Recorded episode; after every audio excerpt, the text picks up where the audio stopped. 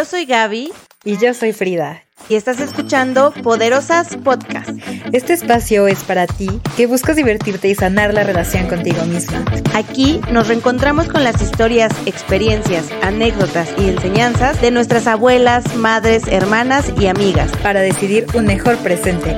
Hoy juntas nos hacemos poderosas. Hola poderosas, yo soy Gaby. Y yo soy Frida. Y bueno, como cada semana estamos aquí para platicar de un chismecito nuevo, para ventilarnos. Y el día de hoy eh, vamos a platicar acerca de algo que todas hemos vivido, que bueno, yo creo que, que sí tendemos las mujeres a, a revivir estos patrones de toxicidad en las relaciones. Me encanta, me encanta hablar de esto porque así como me ven, yo soy una tóxica andando. O sea, prácticamente si hay algún poderoso que nos está viendo y dicen, a mí me encantan las tóxicas. Ay, no es cierto. si les gusta, ojo, chéquense.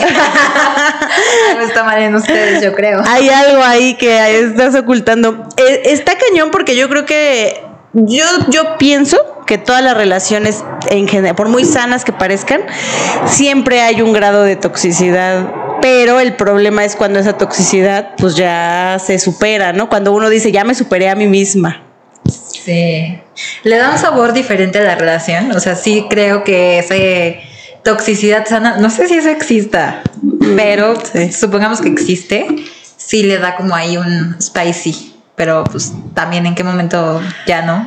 ya no está tan padre. Sí, pues poderosas aquí sí es muy importante que ustedes nos, nos platiquen también sus chismes. Nosotros nos vamos a ventanear porque, insisto, todas, todas, todas, seguramente a lo largo de nuestra vida, al menos hemos tenido una relación tóxica. Y bueno, ahorita obviamente vamos a hablar de toxicidad en pareja principalmente, pero pues también existen relaciones de amistad tóxica, relaciones con nuestra familia que son tóxicas. Entonces, pues nada más hay que empezar a tratar de identificar los las señales que nos da la vida para poder ver y trabajos tóxicos también, ¿no? Relaciones laborales tóxicas. Hay, varias. Sí. la toxicidad está ahí. Mira, Luna también sabe que ella, ella ya siempre nos viene a, saludar. para los que nos están escuchando en Spotify, échense un brinco a nuestro canal de YouTube para que conozcan a Luna, que es mi gatita. Y a ella le encanta venir a opinar también, ¿verdad, Luna? Te encanta venir a decir, sí, tóxica. Mira, ya me está mordiendo. Maldita tóxica. Esto es una relación tóxica. Me duele me lastima. Pero, aquí digo, pero mira, le pongo la mano para que se me siga mordiendo. Mientras más duele, más chido, ¿verdad, Luna? Ay, no es cierto, no es cierto, Luna. Oye, bueno, entonces tú, tú, Frida, has tenido, ¿cuántas relaciones tóxicas crees que has tenido? Yo creo que pues por lo menos unas dos. Por lo menos. Por lo menos donde yo haya logrado identificar la toxicidad. ¿Y cómo te diste, cuándo te diste cuenta que, o qué señales tuviste en ti y después de cuánto tiempo? Porque ojalá uno tuviera la capacidad de darse cuenta al inicio de la relación tóxica. La realidad es que, pues luego sí nos pasamos de lanza en, en darnos cuenta. Yo creo que sí me voy a ventanear, quemar y todo lo demás, pero yo me di cuenta que he estado, o me he dado cuenta que estoy en relaciones tóxicas cuando ya sacan lo peor de mí en cuanto a soy mucho más celosa, soy mucho más revisona, o sea, de qué haces, con quién vas, con quién estás. Cuando sigo, eh, cuando estoy aferrada, como que yo me doy cuenta cuando me aferro a una relación. Cuando dice sí cambia. Sí cambia, sí va a mejorar, sí las cosas van a estar bien. Es que sé, él es con el que yo tengo que hacer mi vida y no. O sea, ahí también digo, si estás forzando mucho la cosa, es tóxica. Sí, y bueno, eh, yo creo que la, la toxicidad viene desde un lugar de, de, nuestras propias limitaciones. Bien dicen que cuando elegimos una pareja, sin importar si estás muy tóxica o poco tóxica, siempre tu pareja va a reflejar las carencias. No, tú me decías el, eh, la mañana que andábamos desayunando que pues es de que tienes hambre, ¿no? O sea, si tienes hambre de atención, o sea, vas a buscar lo tóxico que en algún momento viviste, va hacia ahí, o sea, buscarlo. Justo, porque aparte tengo como un patrón que yo ya identifiqué en mis relaciones tóxicas donde todo va encaminado hacia dinero. O sea, siempre es o con deuda, es o me debes, o te debo, o hay algo en medio. Eh, ya las últimas han sido, bueno, la última ya ha sido un poco relacionada incluso con patrimonio y digo, ¿por qué me tengo que relacionar siempre desde el tema financiero? Sí. Está súper. En lugar de relación, o sea, digo, claramente el tema financiero es algo importante, pero pues de entrada tendría que haber un tema más emocional, ¿no? Más de, de para qué quiero una, bueno, así me lo pregunto. Yo, yo también he vivido muchas relaciones tóxicas. Después le, le platicaba a Frida que mi relación yo creo que más tóxica fue la persona con la que anduve en la universidad.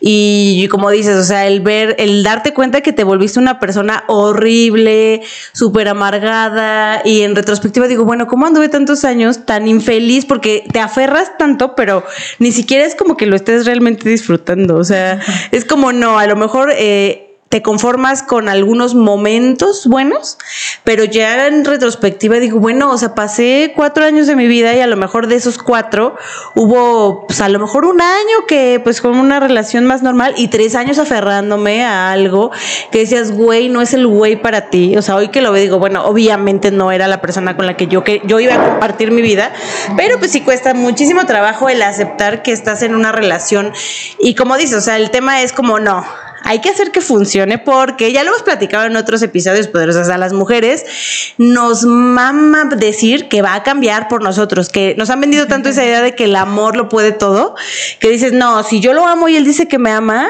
tiene que a fuerza, a fuerza tiene que funcionar. Sí, y también eso, el, el, amor, ¿no? O sea, con amor voy a lograr hasta lo imposible. No, no se va a lograr. Eh, creo que para que algo se logre, pues cada persona debe de trabajar en sus pedos para poder entonces aportar algo chido en la relación. Y es que siempre lo vemos, bueno, ya más bien a mí me costaba mucho trabajo verlo así, como decir, es que en la relación soy yo, es la persona y la relación, o sea, son tres elementos, no es él y yo y ya o sea, también hay que luchar por algo en común, tener algo juntos, algo disfrutable juntos, porque si ya te empiezas a relacionar desde los celos, la posesión, la, el compararte también con tu pareja, creo que hay una, puede haber una competencia entre tú y tu pareja y puede ser bien padre, pero también hasta dónde es como, no, es que yo o sea, no sé, que se desate envidia. Es que hay tantas maneras de relacionarte con pues, la pareja o con otras personas que sí cambian un buen nivel de toxicidad y ay, no sé. Sí, es un tema muy muy complicado porque digo también este si nos está escuchando algún poderoso seguramente dirá, es que el problema es que a las mujeres les gustan los malos, ¿no? Porque cuando va y no estoy diciendo que sea así siempre porque digo, hoy en día yo yo en particular con Poncho he trabajado, no que no tengamos un nivel de toxicidad, claro que lo tenemos y claro que tuvimos un tiempo de agarrarnos del chongo y todo, pero pues al final eh, todas hemos tenido ese como, como digo, esa, esa pinche manía de no, es que lo veo maloso, es que y tienes ahí un güey que te trata bien, te escucha, ah, yo te quiero como amigo, eres el mejor amigo del mundo. Y esos güeyes que son súper adorables dicen, güey, es que les gusta que las traten mal. Yo he escuchado muchísimos amigos que dicen, es que, o sea, a lo mejor me cuesta más trabajo a mí encontrar mujeres porque pues no les gustan los buenos. ¿Tú cómo te ves? ¿Te, te gustan los malosos, verdad? Yo creo que a mí entre peor me traten, no. Ah, yo más feliz me pongo. Antes sí. Ya ahorita estoy tratando de cambiar esa manera de relacionarme con alguien, la manera de hablarle a alguien, la manera de escribirme con las personas, lo estoy cambiando. Pero sí, yo creo que de, no sé, dos años para acá, he tratado de cambiar eso, pero para atrás, o sea, sí era como de más adrenalina en la relación, mejor, este, más celos de su lado, mejor para mí, como que mi ego era diferente. Me quiere tanto que me cela todo el día. Sí, como que no es que te gusten los malos, pero sí siento que a veces nuestro cerebro, y creo de todos, ¿no? Poderosos, poderosos, poderosos, sí nos gusta sentir esa adrenalina y ese, esa atracción hacia lo que no puede funcionar, hacia lo que está prohibido, hacia lo que está muy cabrón que pase, y ahí vas y ahí te trates. Dices, no, esa tranquilidad, no, no, no, la tranquilidad. Estabilidad, no, hombre. a mí me gustan las emociones fuertes, no importa qué emoción sea. Y pues tenemos un problema al final con eso. Yo creo que no, no, no hablo de manera personal, sino a manera, este, tal vez de género, que como mm, será por cómo nos educan, por cómo crecimos, porque apenas estamos como mujeres entendiendo qué significa la libertad, ¿no? Porque pues también hace mucho tiempo, pues digo, mi abuela no tenía esa libertad de opinar, ¿no? Era te casas y te chingas y aguantas a tu esposo y aunque te madre es el papá de tus hijos. Hoy en día a lo mejor crecimos viendo un modelo de ese tipo, pero pues ya tienes la libertad de pensar. Entonces creo que también hay ahí una confusión de nosotras mismas y es por eso que nosotros no podemos o tendemos a tener relaciones tóxicas o de aferrarte a una relación que no tiene. No sé si tú conozcas alguna pareja, a lo mejor ya mayor. Yo sí conozco algunas que tú los ves y dices, güey, llevan 30 años peleando, ni se quieren, ni se hablan, duermen separados, o sea, y no se separan porque no. O sea, lo importante es molestar al otro. Dices, güey, es tu felicidad y sabes que estás en una relación. Bueno, a lo mejor no lo, no lo llaman así, porque ahora esto de la relación tóxica es como de hoy, ¿no? Es como ahora esos términos nuevos. Pero pues yo hoy lo pienso y digo, bueno, creo que aunque vayamos a caer en una relación en algún grado tóxica, pues lo, lo ideal es que busques que pues sea un cachito, no todo el día, ¿no? Claro. Y es que eso sí es eh, importante lo que mencionas, Gaby, de las generaciones anteriores era porque es papá de mis hijos, porque yo no tengo estudios, normalmente las mujeres hace, no sé, 50 años, pues no iban a la universidad, no tenían un ingreso, entonces era totalmente depender de, pues, el proveedor.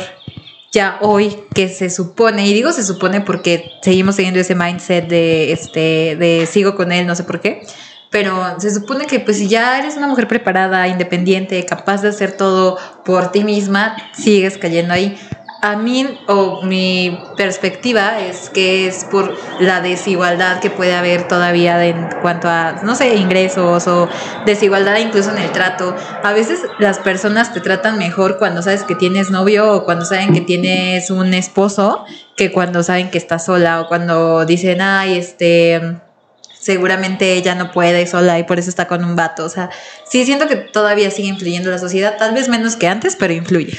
No, y fíjate, ahorita que lo dices sí es cierto, porque mira, tú piensas, o todas piensen, la mayoría de los grupos de amigos, por ejemplo, hombres, ¿no? Cuando un hombre llega y dice, ay, ya dejé a Frida, la mayoría de los comentarios es que bueno, pinche loca, este, lo que sea, ¿no?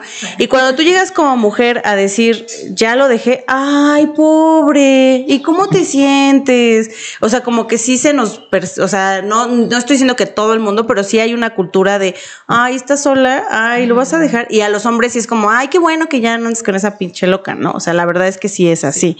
Y, justo eso la creo que una cosa que también caracteriza a las relaciones tóxicas es cuando te hacen el famosísimo gaslight, que es como, ay, es que ella está loca, o sea, ella es una celosa, es una tóxica, le revisa el celular, le revisa la cuenta bancaria, pero no se dan cuenta que es porque del otro lado también hay una persona tóxica. Creo que no puede ser tóxico solamente tú y ya, o sea, la relación es de dos y pues los dos están mal.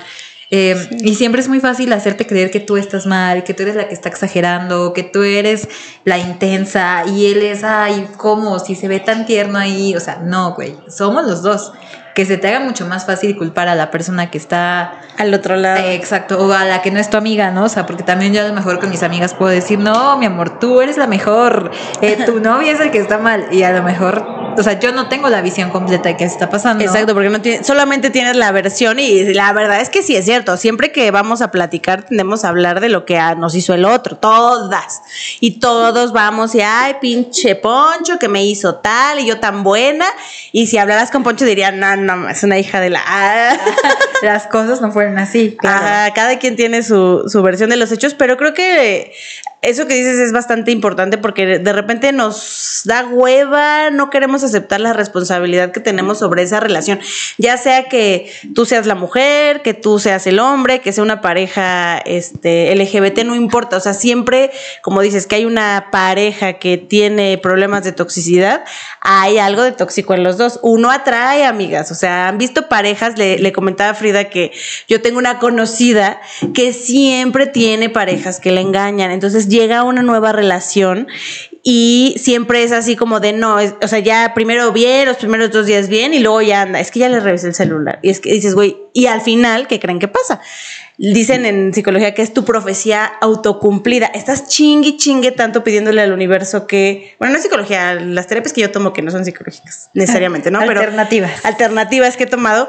estás tanto pidiéndole al universo es que me van a engañar, es que me van a engañar, y entonces ya lo único que necesitas es confirmar. Ya ves, te dije que me iba a engañar. dices, güey, pues sí, pero por alguna razón tú atraes puros hombres que te engañan o como tú dices, yo por alguna razón estoy atrayendo puros hombres que tienen mucho apego en el dinero, ¿no? O que tienen algo que ver con el dinero, pero pues eso lo tienes que ver tú porque pues no es como, ay, el güey ese maldito que me engañó, pues sí, pero tú por qué te relacionas con puros hombres de ese tipo? ¿Por qué no te atrae un güey que no es engañador, ¿no?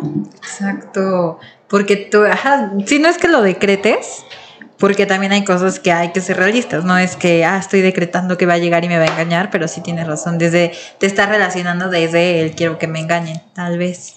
Y también ahí por ahí una vez escuché a María Félix, o bueno, no la escuché, sino vi ahí un TikTok. Mi amiguérrima, ay, mi amiga personal en el más allá. Pongo mi ouija y le pregunto, María. Me aconseja. Y no, este, y decía como de si quieres decepcionarte de un hombre, busca, o sea, revísale, revísale algo, ¿no? Búscale. Digo, no creo que haya dicho revísale el celular, porque pues en los tiempos de María Félix no había celular, pero sí va relacionado con eso. O sea, si tú quieres encontrar, busca. Eso, Luna, te me avientas. Eso es algo también muy, muy cierto, ¿no? El que busca encuentra y es lo malo. Que, sí le, que, sí le, ando buscando, dice Frida. Yo ya es que busqué en loca. Porque ojo de loca no se equivoca. Ojo de loca no se equivoca. Sí, pero justamente creo que eh, yo creo que todas las que hemos estado en una relación tóxica y en retrospectiva lo ves, creo que siempre sabes que era tóxica. ¿no? Y hay ciertas señales que, bueno, yo les, les puedo compartir que pues justamente el que tú ya tengas ganas de revisarle el celular es tóxico. Independientemente de si la persona está haciendo algo mal, pues si tú sospechas que te engaña, pues déjalo, ¿no? O sea, esa es la idea, pero pues ya el hecho de estar revisando, de estar haciendo, ya es algo que te dice, está sacando algo de mí que no está bien, o sea, independiente de que esté de cabrón o de cabrona. Eh, algo que, he visto mucho en relaciones, mm, las mías también, no estoy diciendo las mías no son perfectas, ¿eh? Ninguna, pero que he visto mucho es que tenemos esa... Mm, ¿cómo se llamará? Esa tendencia a, yo le llamo el, el efecto de la mujer golpeada, que es como a justificar ciertos actos que están mal, ¿no? O sea, es como, ay, pues sí me revisó el celular, pero es porque me quiere, güey, no es porque te quiere, o sea, es porque le importo tanto que, ay, tengo que casi, casi mandarle mi ubicación a ver qué esté, pero es porque me está cuidando, porque ya ves que los feminicidios, güey, eso no tiene nada que ver, o sea, es una alerta que siempre sabemos que está pasando, pero lo justificamos. Y le llamo el síndrome de la mujer golpeada porque es como cuando tú escuchas es muy obvio cuando tú llega tu amiga o quien conozcas y te diga, es que me dio tal, mi güey me dio una madriza y tú, ay, estás bien pendeja, que bla, bla, bla. Y ya, lo deja y al otro día te dice, ay, pero es que, ¿qué crees? Me trajo flores, me compró esto, es que sí es lindo. Y tú dices, güey, unas flores versus una madriza. Mm", ¿no? De fuera es muy fácil verlo, pero pues de dentro tendemos a hacer mucho eso de, ay, bueno, sí valió madre, pero es que, pero el otro día también escuché que decían los peor, lo peor para seguir en la relación tóxica es la expectativa, el espero y el le veo potencial. Y porque mientras está, o sea, tu cerebro está tan enfocado en esto va a mejorar, porque yo sé que sí tiene un futuro, que dejas de, o sea, te idealizas mucho. Y la realidad es que la relación está de la chingada, pero tú dices, no, es que esto seguro va a funcionar. Ahorita no, pero después, después, después, postergas, postergas. Y es como, bueno, a lo mejor ahorita me, me pega, me grita, me maltrata, pero va a cambiar. A lo mejor en 10 años que estemos juntos, ya, se va a calmar y me va a tratar bien. Y pues no. Que ojo, no estoy diciendo que nunca exista un cambio, o sea, puede haberlo sin ningún tema, pero tiene que haber un chingo de disposición tuya de, de, la paciencia para que la persona cambie y, y, de la persona para abrirse al cambio. Sí. Y seguro van a ser cambios lentos o a lo mejor de pronto un cambio increíble en un mes, pero no va a ser tan real. O sea, sí, tienes que estar consciente de la paciencia y todo eso.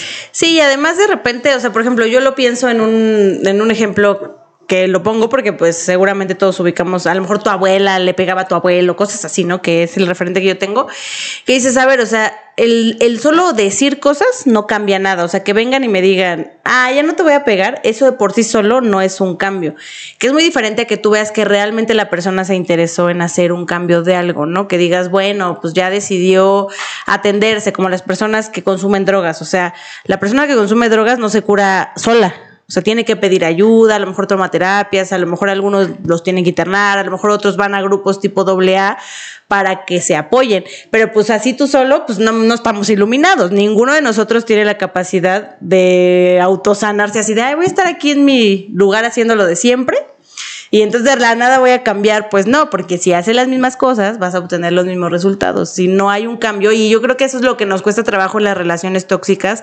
el no querer ver que es como de, o sea, sí, güey, me dijiste hoy, pero mañana tú te sigues comportando de una manera normal. Y como te comportas de una manera normal, lo que va a pasar en el tiempo es que vas a volver a hacer lo que haces normalmente, ¿no? sé si me explico. Sí, sí, sí.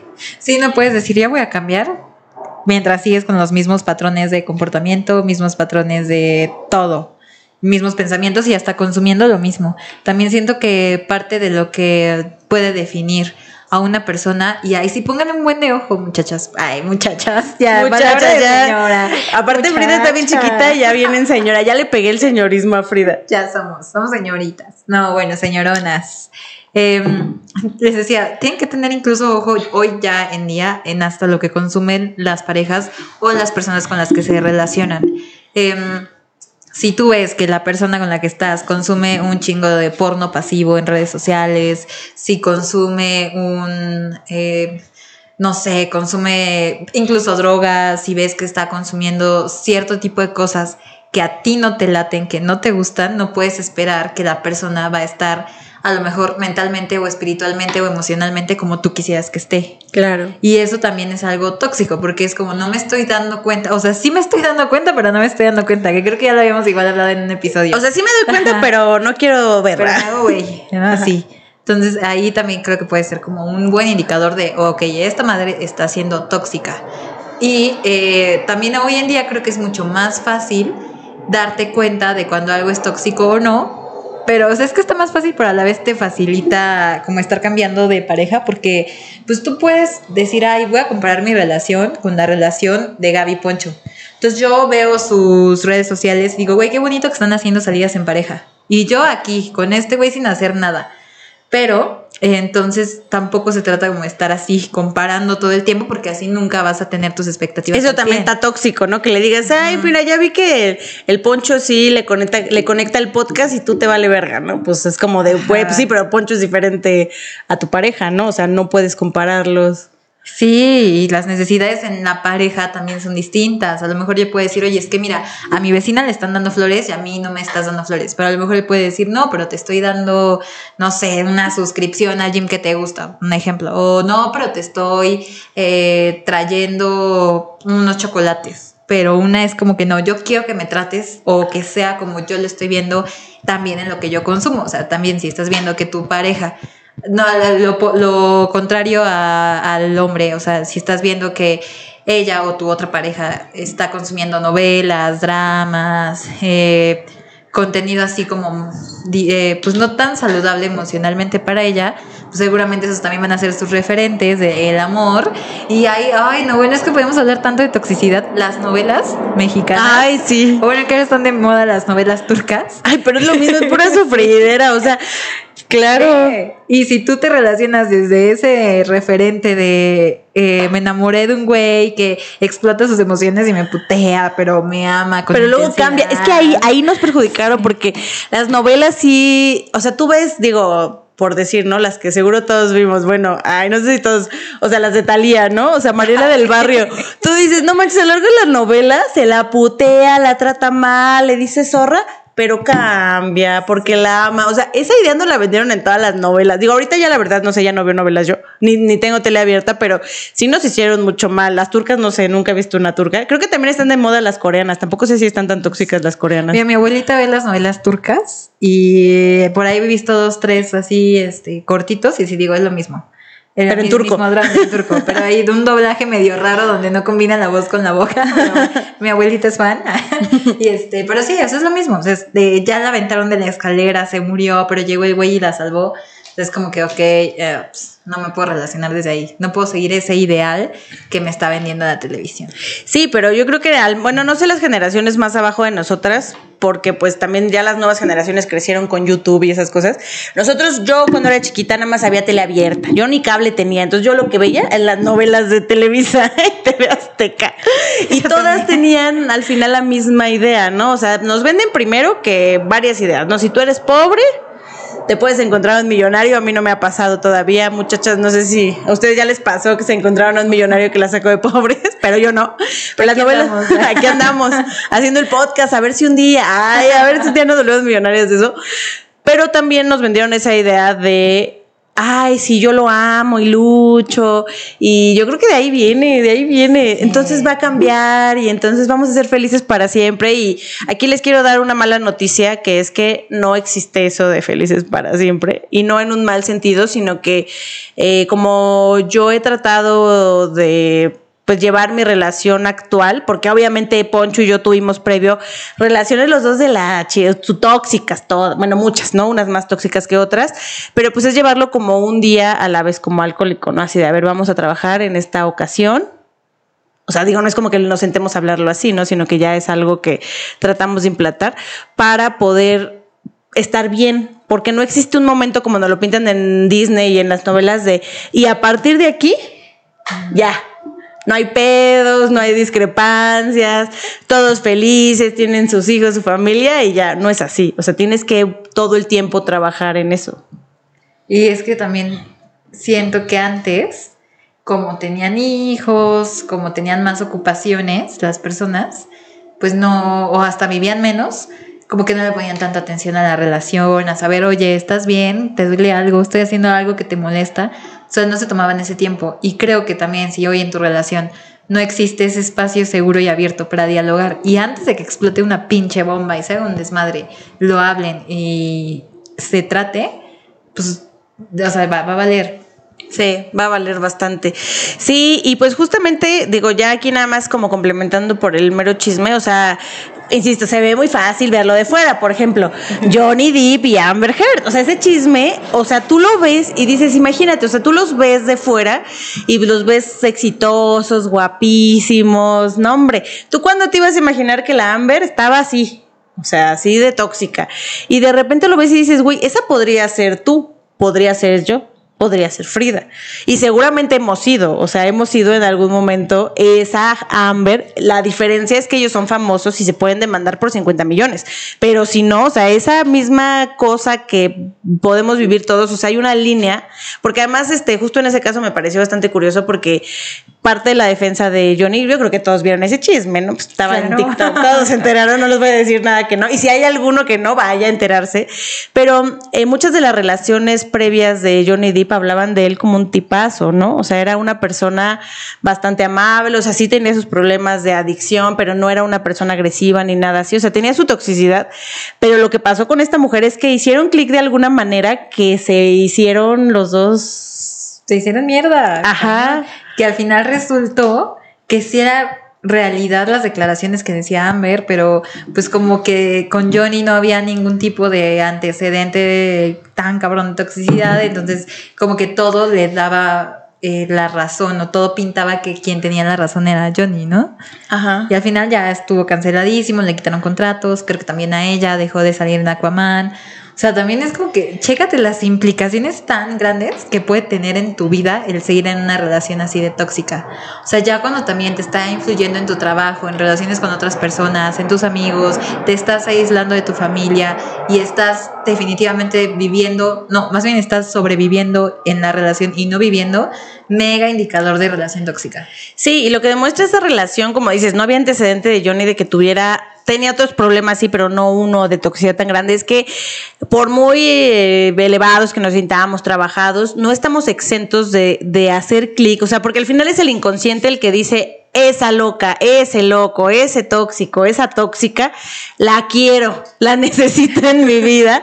Es un tema inconsciente, no estamos exentos porque no lo hayamos tenido tal vez antes tan feo de que, ah, pues queda, no sé qué, Johnny Depp tiene más de 50 tal vez. Tener una relación tan de la chingada, ¿no? O sea, tan, porque como dijiste hace rato, a ver, nosotros, la mayoría del mundo odió a Amber, ¿no? Por loca.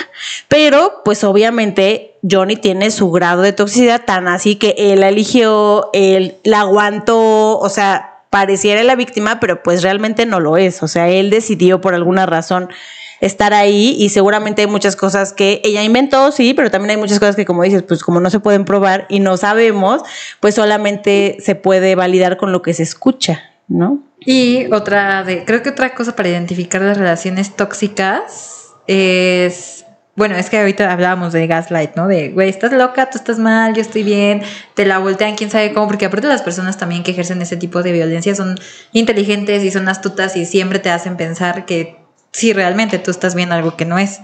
Y otra, otra característica, siento que es el tema de el bueno, si te gostea y tú la sigues buscando, eso también es algo tóxico. Si les da a la relación por estar haciendo eso de, ah, güey, hoy te digo que me encantas, que te amo y de pronto me voy y no sabes de mí, después regreso y te digo, no, pero es que sí te amo y entonces todo como que tiene subidones y bajones así muy cabrones de adrenalina y tu cerebro está como muy, este, pues muy excitado con ese tipo de relaciones. Pues eso también creo que es algo tóxico. Y... Eh, no sé si les ha pasado, seguramente sí a muchas poderosas y a muchos poderosos les ha pasado que se les acerque un, una persona mayor, ¿no? A lo mejor un cuarentón, porque... Un sugar. Ándale, un potencial sugar daddy que te diga como, ay, eres muy madura para tu edad. Oye, es que de verdad no te ves como de 20, te ves mucho más grande, pero es que te veo como muy centrada. Eso yo creo que también es súper tóxico. Creo que se llama grooming. O sí, grooming, y ese, um, ese tema de, pues, güey, a ver, ojo, eso va a ser tóxico, porque qué raro que esta persona de, no sé, vamos a ponerle 40, no se esté relacionando con alguien de 40, sino se esté relacionando con alguien de 20. O Ay, como Leonardo DiCaprio, es que yo mira acá en el chisme de la farándula. A ver, todos amamos a Leo, es un actor impresionante, es bueno, tiene un trabajo, o sea, no tiene que ver su pues su profesión, su profesionalismo haciendo películas, pero si dices, güey, o sea, tiene una regla de si no tienen menos de 25, no, güey, por... Ajá, que, está mal en ti, güey, que tú no puedes entablar una relación con alguien que sea mucho mayor o que tenga también la misma madurez que tú o que pueda tener la misma paridad, ¿sabes? Claro. O sea, buscas a alguien menor porque va a ser inferior y va a ser más fácil de manipular.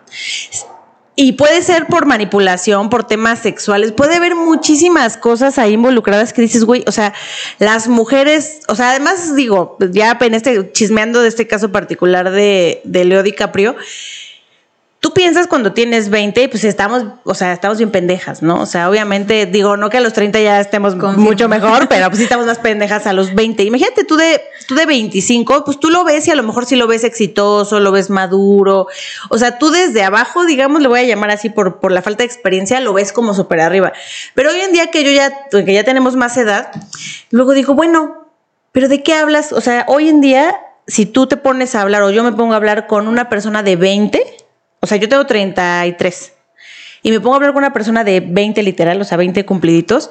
A ver, no es que no podamos tener una relación de amistad o platicar, pero se nota un chingo la diferencia de, de, experiencia, de cosas que te dicen, luego pues a mí me dan ternurita los de la universidad porque siguen teniendo algunos ideales que son propios de la universidad, no especialmente si estudiaron como yo en la UNAM, pues uno dice sí, y cuando creces no significa que ya seas apático totalmente en ciertos temas, pero empiezas a ver la vida de otra manera o ciertos temas como delicados o ciertos temas que dices, güey, tú lo ves así porque todavía no sales al mundo laboral, tú lo ves así porque por muchas cosas, ¿no? Entonces yo digo, pinche Leo, o sea, pues no de hablar con ellas porque... No, pues nada más para lo que las quieren, supongo, no sé. Porque imagínate, o sea, ¿por qué si ya tengo 26, ya no?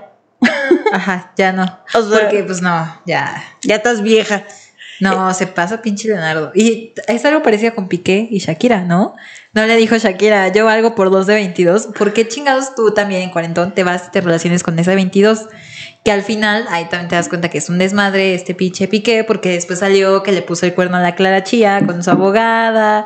Y entonces ahí anda valiendo madres y quitó la estabilidad que le podía dar ya una familia pues ya formada con Shakira, ya una pues no sé, una relación que nosotros de fuera, ¿verdad? Porque ahí sí no es mi amiga personal, pero que no, o sea, es muy fácil juzgar y decir, güey, ¿por qué preferiste irte a echar desmadre y no quedarte centrado y ya mucho más eh, fijo y estable?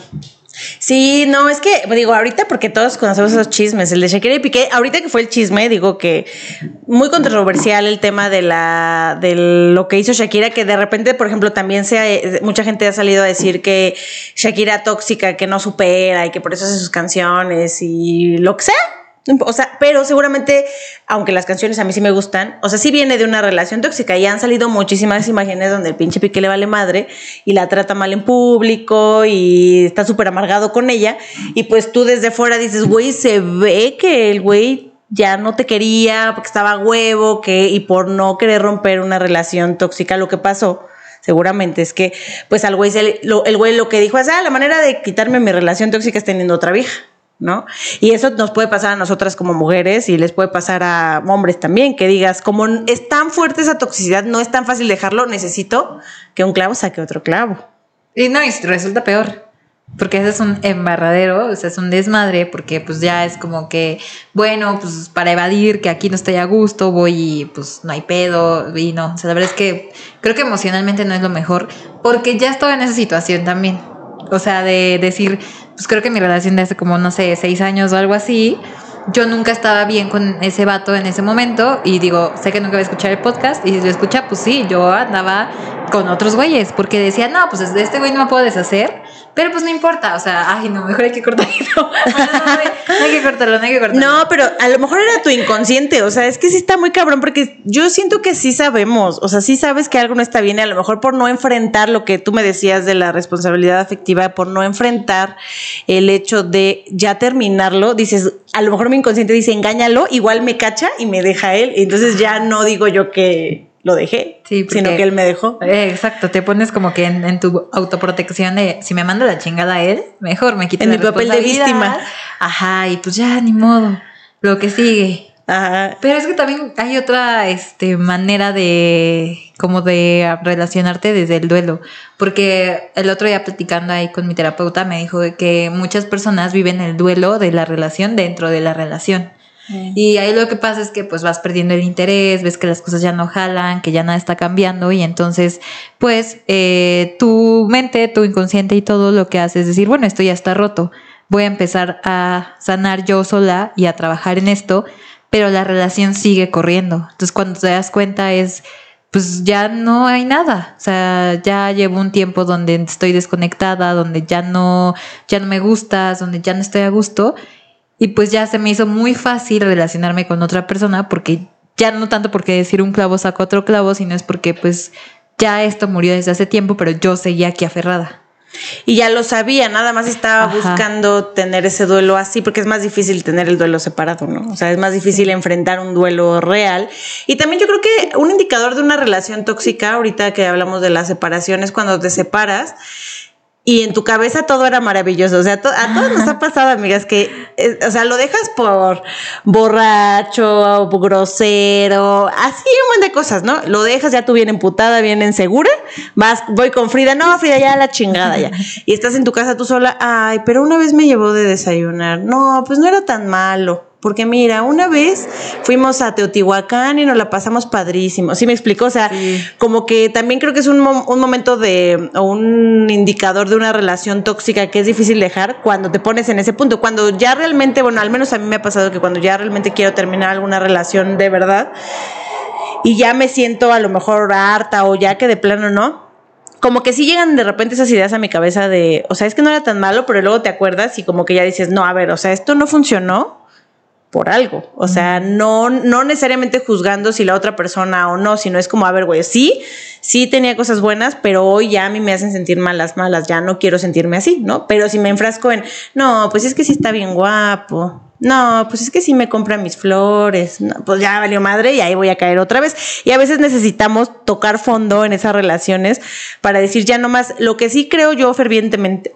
es que cada relación te ayuda a aprender un poquito más y a que si lo aprovechas, tu siguiente relación pueda ser mejor, ¿no? creo que todos tenemos que pasar por, por vivir la toxicidad un poco para poder decidir qué es lo que no quieres en tu vida, ¿no? Lo malo es cuando pues, nos vale madre, no quieres escuchar ni aprender y ahí vas otra vez. Sí, sí, sí, cuando dices, este, yo quiero aquí.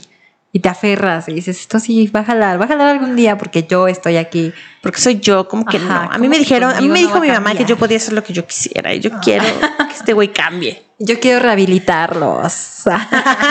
si tienen pedos, ya les digo, si les gusta, tienen pedos. Pero si quieren que los rehabilite también. ¿ah? No, sí. no es cierto. y estamos rodeados de, de ideas, o sea, de, de muchísima toxicidad en relaciones, incluso famosas. Ya platicamos ahorita de los chismes recientes de, pues, de entre el año pasado y este, pero eh, a mí siempre me llamó la, me llama la atención, eh, por ejemplo, Frida Kahlo, que es un icono bastante importante para el feminismo, para México. O sea, eh, tú, Frida Kahlo, vas a cualquier lugar donde haya México. Y está Frida Kahlo. Creo que está mucho más posicionada a nivel mundial que el tequila. O sea, Ajá, cañón. cañón, o sea, es una cosa que yo al inicio, de- o sea, como mexicana luego yo lo veía y decía, es que está impresionante, porque yo no, o sea, sí siento que hizo cosas, pero pues hay otras mujeres tal vez, pero es un ícono bien cabrón. Y hace un, hace poco que vimos una exposición de, de ella, me cayó como el 20 y dije, no manches, o sea, Frida es la representación de la toxicidad en las mujeres, o sea, ella es un ícono de México y de la relación tóxica, porque todos hemos tenido un Diego, no me digan que no, que o dices, hemos sido Diego. o hemos sido Diego. Está más culero, pero sí. Bueno, ahorita yo nada más quiero, ah, yo no, yo buena, no, obviamente también he sido tóxica, pero bueno, o sea, todo, todas y todos y todes hemos sido Frida, donde tienes a una pareja que dices, a lo mejor es feo, o sea, independientemente del físico nada más, pero puede ser que a lo mejor tú, tú lo ves de fuera y dices, no manches mi amigo o amiga, tiene a su pareja que es fea, feo físicamente, emocionalmente, la trata mal, la ningunea, pero hasta obras le hace. La engañó con su hermana. Le decía que no tenía como que talento, ¿no? O sea, así como dices, la La ninguneaba. ninguneaba. Y ella decía, te dedico mi vida entera, mi amor, estas cartas son Y, para una, ti. y unas frases que tú dices, o sea, cuando no lo piensas, igual que antes las novelas, lo idealizas, ¿no? Y a lo mejor nos quedamos con esa idea de, es que qué bonito ha de ser tener un amor así tan intenso, tan perro como el de Frida Diego. Dices, güey, eso no era un amor, eso era codependencia, eso era un tema de autoestima de parte de Frida, que al final pues hizo sus obras y es son patrimonio tal vez de México y la llevó a ser un ícono para México, pero pues yo sí digo que todas somos Frida, o sea, bueno, tú si eres Frida literal. es lo malo. Ah, porque mi nombre ya trae ahí. Tu mamá dijo, trae cara de Frida. Tóxica de sufridera. Póngale Frida, no. Póngale Frida. A ver, así de que, ¿a qué, a qué celebridad ubico así bien tóxica? Frida. Frida, No. claro. No, o sea, tú sí eres literal Frida, porque así te llamas, pero Sí, yo sí, creo sí. que todas somos Frida y todas hemos tenido una, hemos tenido, como dices, hemos sido Diego. O sea, que dices, güey, neta, o sea, está cabrón. O sea, Güey, también otra cosa, si te avergüenzas de tu pareja, si no te gusta, si no te prende, si no te algo, pues también es como que, güey, ya estás más tóxica tú al querer seguir ahí, cuando pues ya Sí. es más que obvio que cero, que cero ya va, va a contar eso. Pero coméntenos aquí, ¿han tenido relaciones tóxicas? ¿Cómo saben si es tóxico? ¿Las tóxicas han sido ustedes o los otros? Porque también yo no he tenido parejas tóxicas, pero siento que mi toxicidad es respuesta a un previo tóxico. O sea, no siento que yo sea tóxica de manera nativa, sino que solamente respondo a lo la que me tóxica hace. no nace, se hace. Ay. Eso lo voy a poner ahí en mi TikTok. Porque sí siento que la vida me hizo tóxica. Yo no era así. Me convirtieron. Sí, pero creo que siempre hay que revisar el por qué tenemos ciertos patrones de toxicidad. Cada relación tóxica, y insisto, todos tienen, todos tenemos un, ra- un algo ahí de tóxico, pero pues viene de otro lado. O sea, casi siempre yo le digo siempre a mi mamá, así como me ves de la chingada, es tu culpa. Te odio. Así, así cuando me dices, estás loca, estoy loca por tu culpa. Ay, porque, o sea, digo, no necesariamente así tal cual te da su culpa, pero pues sí aprendemos todas esas cosas de cuando somos pequeños, de como yo les decía en, en el episodio antepasado que, pues yo, por ejemplo, pues veía a mis papás pelear toda la vida separados, ¿no? Entonces, pues en mi cabeza chiquita no hay un referente de cómo es una relación bonita. Entonces, obviamente, cuando eres niño eres una esponjita de cosas y lo que buscas hacer es replicar ciertas cosas. Ya que eres adulto y tienes la posibilidad de ir a una terapia o de querer cambiar algo, ya es cuando te das cuenta y dices, pues sí, o sea, está mal, pero es pero así lo aprendí, no tenía ningún referente para poder hacerlo de otra manera, ¿no? O vas tomando ahí las cosas que vas viendo. Si tú creces, si crecemos en un ambiente tóxico, pues lo más probable es que vamos a traer muchas más cosas tóxicas que si el ambiente está un poquito más limpio, ¿no? También a mí por eso me da miedo tener hijos, porque digo, ¿cómo le voy a enseñar lo que está chido y lo que no? Si ni siquiera yo lo sé. O sea, yo ahorita a mis 27, casi 28 años, y me dices, ¿quieres tener un hijo? O sea, no, güey, porque porque no estoy lista, ni siquiera yo, ni siquiera yo estoy educada emocionalmente como para educar a un morrito emocionalmente. Está muy cabrona. Y es que además ahorita a lo mejor hay un poquitito más de conciencia del tema emocional, pero pues antes que iban a andar pensando en, en vas a traumar al niño, ¿no? Ah, cero. así como luego dicen, no me puedo ni mantener yo, ¿cómo voy a mantener un niño? ¿Cómo voy a enseñarle a manejar sus emociones y a entenderlas y a conocerse si pues yo apenas ando en eso? Y es que los extremos son malos porque no le quiero enseñar a amar incondicionalmente porque creo que eso es algo tóxico también, porque te ciega, o sea, es como yo te amo así tal como eres, me hagas lo que me hagas, sea lo que sea así, a ciegas, amor ciego, pero también está mal ser muy restrictivo contigo mismo. Por ejemplo, yo cuando estaba chiquita, pues también vi la relación tóxica de mis papás. Eh, eso ellos sí eran una cosa bárbara, pero que así, o sea, yo vi de todo ahí, ¿no? Y yo me dije a mí misma, cuando yo crezca, en la vida voy a llorar por un güey, ni voy a estar eh, como que diciéndole a, mis hijos o a, si tenía hijos, ¿no? Como, ándale, vamos por tu papá, así se, o sea, voy a luchar por mi relación con, por ustedes, o sea, dije, yo no. Y creo que eso también me hizo un poquito de daño, un poquito, no crean que tanto. en un poquitillo tóxica. En hacer, ¿no? En tratar de hacer también lo opuesto. O sea, en decir, a ver, ¿qué pasó con mi mamá? Ah, pues se enamoró de mi papá. Se enamoró tanto que no podía dejarlo ir y que lloraba por él.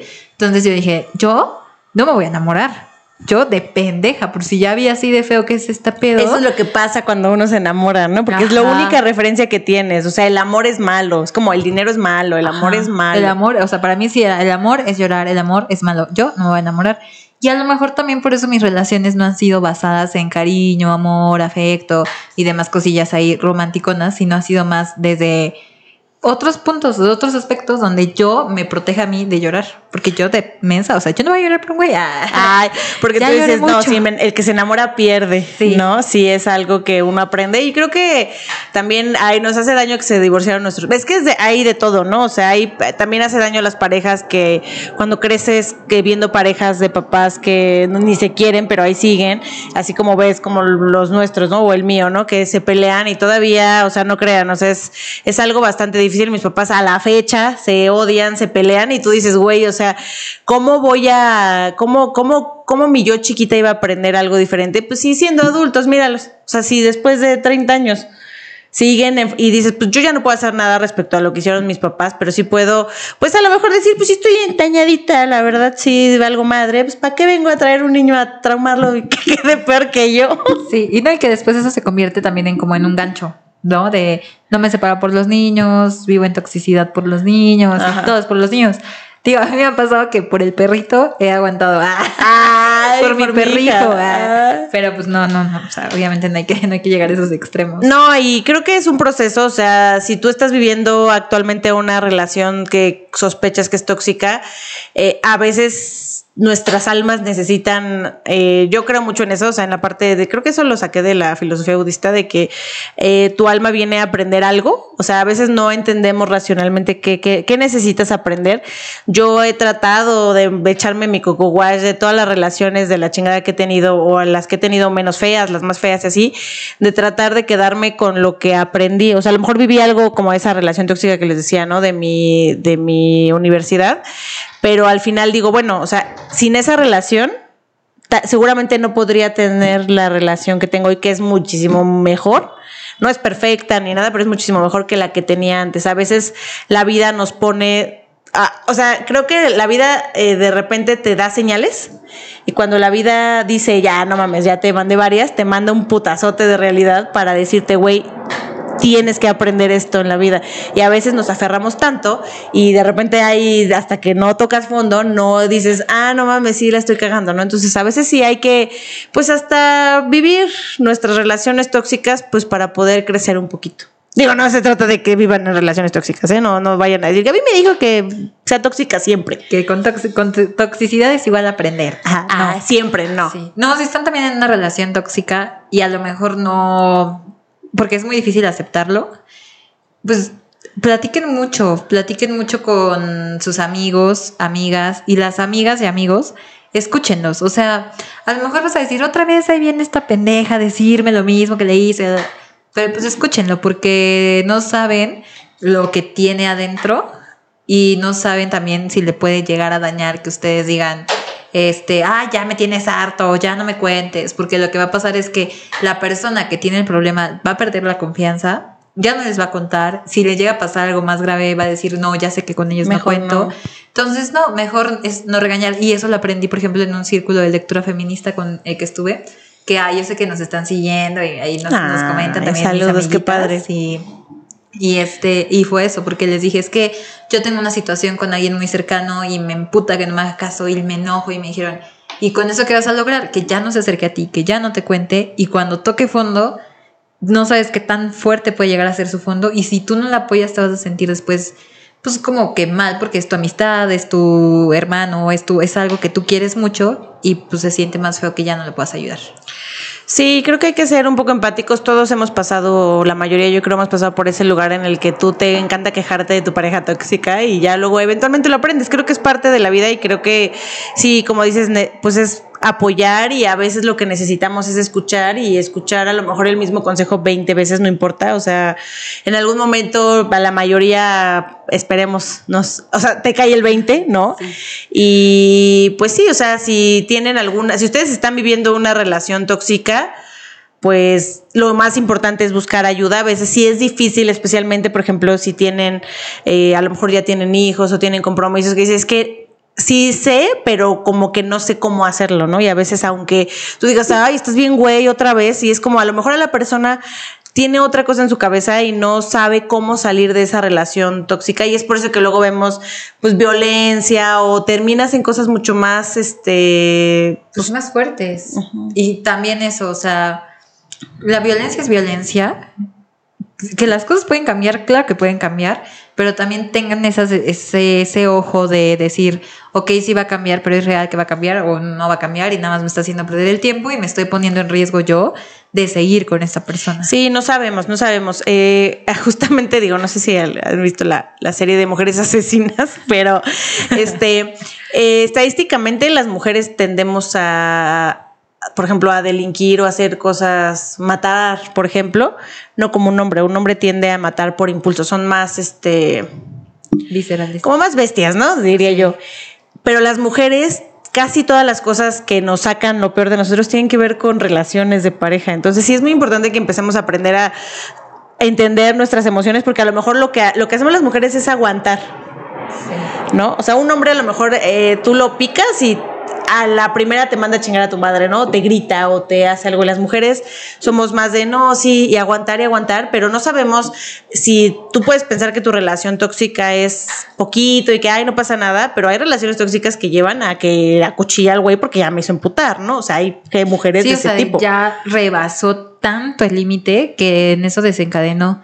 Pero también a veces siento que, que a los hombres los lleguemos a minimizar, no minimizar, sino que los rebajemos a decir son más bestias, no tienen sentimientos, no escuchan, no toman terapia. Es igual consecuencia de cómo han sido educados, ¿no? De claro. los hombres no lloran, defiéndase cabrón y este, pues no sé, sé bestia. Creo que eso también lo deberíamos de cambiar cuando eduquemos a nuestros niños y niñas y niñes. O sea, decir, acepta los sentimientos, exprésalos, manéjalos, conócete. Conócelos. Y entonces así vas a tener una vida mucho más chida.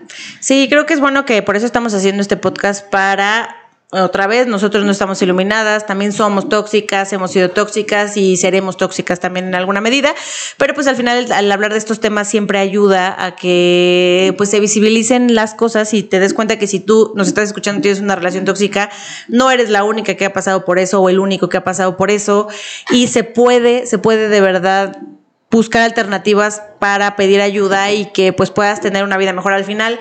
Cualquier relación que tú tengas, sea con tu mamá, con tu papá, con tu amigo, con tu pareja, pues la idea es que disfrutes esa relación y no estés sufriendo, ¿no? Pero bueno, ya nos extendimos aquí 10 horas como cada episodio, poderosas, pero eh, pues coméntenos, ya vamos a cerrar el episodio porque ya nos echamos harto tiempo, pero pues ya saben que si ustedes quieren parte 2 de toxicidad, nos quieren mandar sus historias, cuenten mi historia tóxica, pues mándenos sus historias tóxicas. también pueden mandarnos su historia, obviamente de manera anónima, la vamos a estar ahí platicando. Igual les damos consejos o igual no, porque también somos bien güeyes a veces.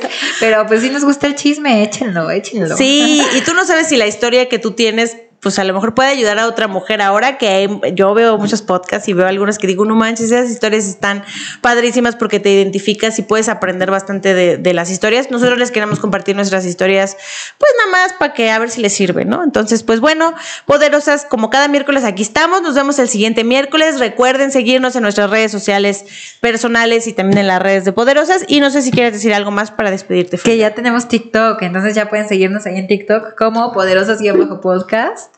Y Gaby ya se tiró todo el agua. Ya me tiré todo el agua. Este, para que ahí nos den follow. Luego subimos ahí pedacitos de, de, los, episodios. de los, episodios. Vamos a estar subiendo también cositas de nosotros, recomendaciones de lo que hemos andado haciendo. Y pues listo, gracias por escucharnos. Y bueno, poderosas, nos vemos el siguiente miércoles. Yo soy Gaby. Y yo soy Frida. Y esperamos que después de este episodio te vaya haciendo más tú, más, poderosa. Hasta la próxima.